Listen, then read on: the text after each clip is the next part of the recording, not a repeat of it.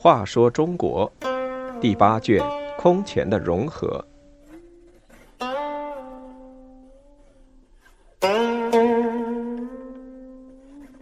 五十三，宋文帝继位。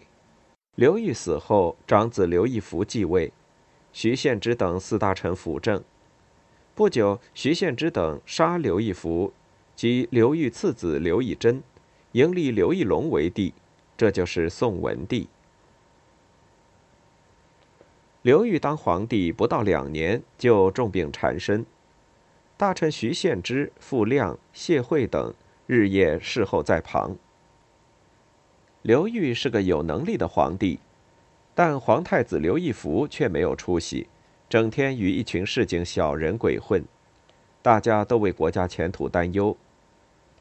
谢惠说：“陛下年事已高，需及时考虑接班人，不能把大权交给无力挑担的人。”刘裕问庐陵王如何？刘裕共有七个儿子，庐陵王刘义珍是老二。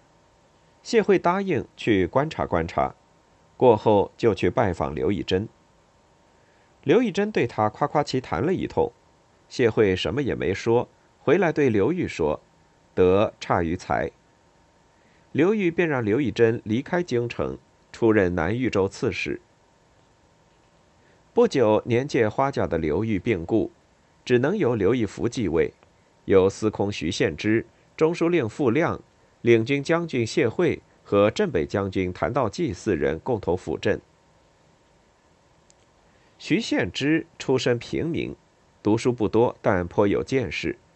平时沉默寡言，喜怒不形于色。有一次与傅亮、谢惠宴饮，傅谢二人学识渊博，谈得十分投机。徐献之只在最后略讲几句，但往往言简意赅。有人将三人加以对比之后说：“学问多未必能力强。”徐献之见刘义福居丧期间仍与一批小人终日游乐，便有了废他的意图。但废了他，按排序该让刘以珍继位，这也不妥。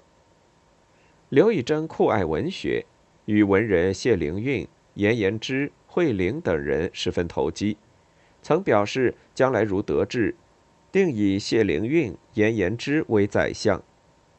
如果由这么些人当政，国家将很难管理好。于是，徐献之利用刘义珍与刘义福素有矛盾，便罗列罪名，通过刘义福之手废除了刘义珍的爵位。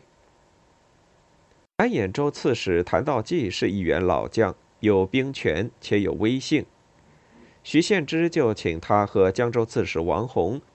来建康商量废帝之事，取得了二人的同意。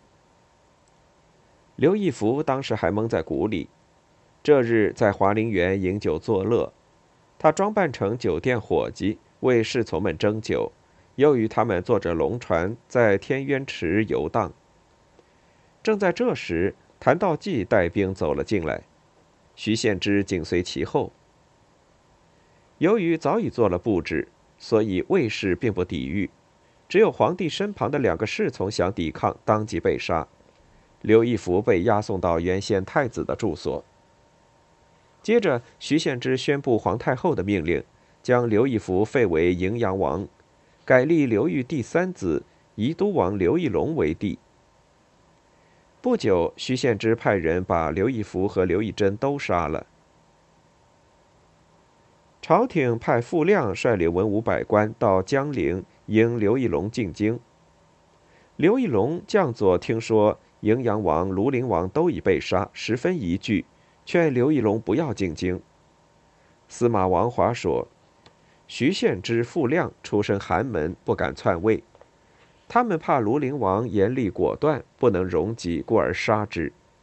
殿下宽仁，远近所知，所以奉迎为帝。”徐献之、傅亮、谢惠、谭道济、王弘五人同为功臣，相互制约，不会干出不轨之事。他们无非是想保持自身的权势罢了。一席话打消了刘义隆的顾虑，于是随傅亮出发。路上问及两位兄长被杀的情况，不禁伤心落泪。八月，刘义隆到达建康，即皇帝位，时年十八岁，这就是宋文帝。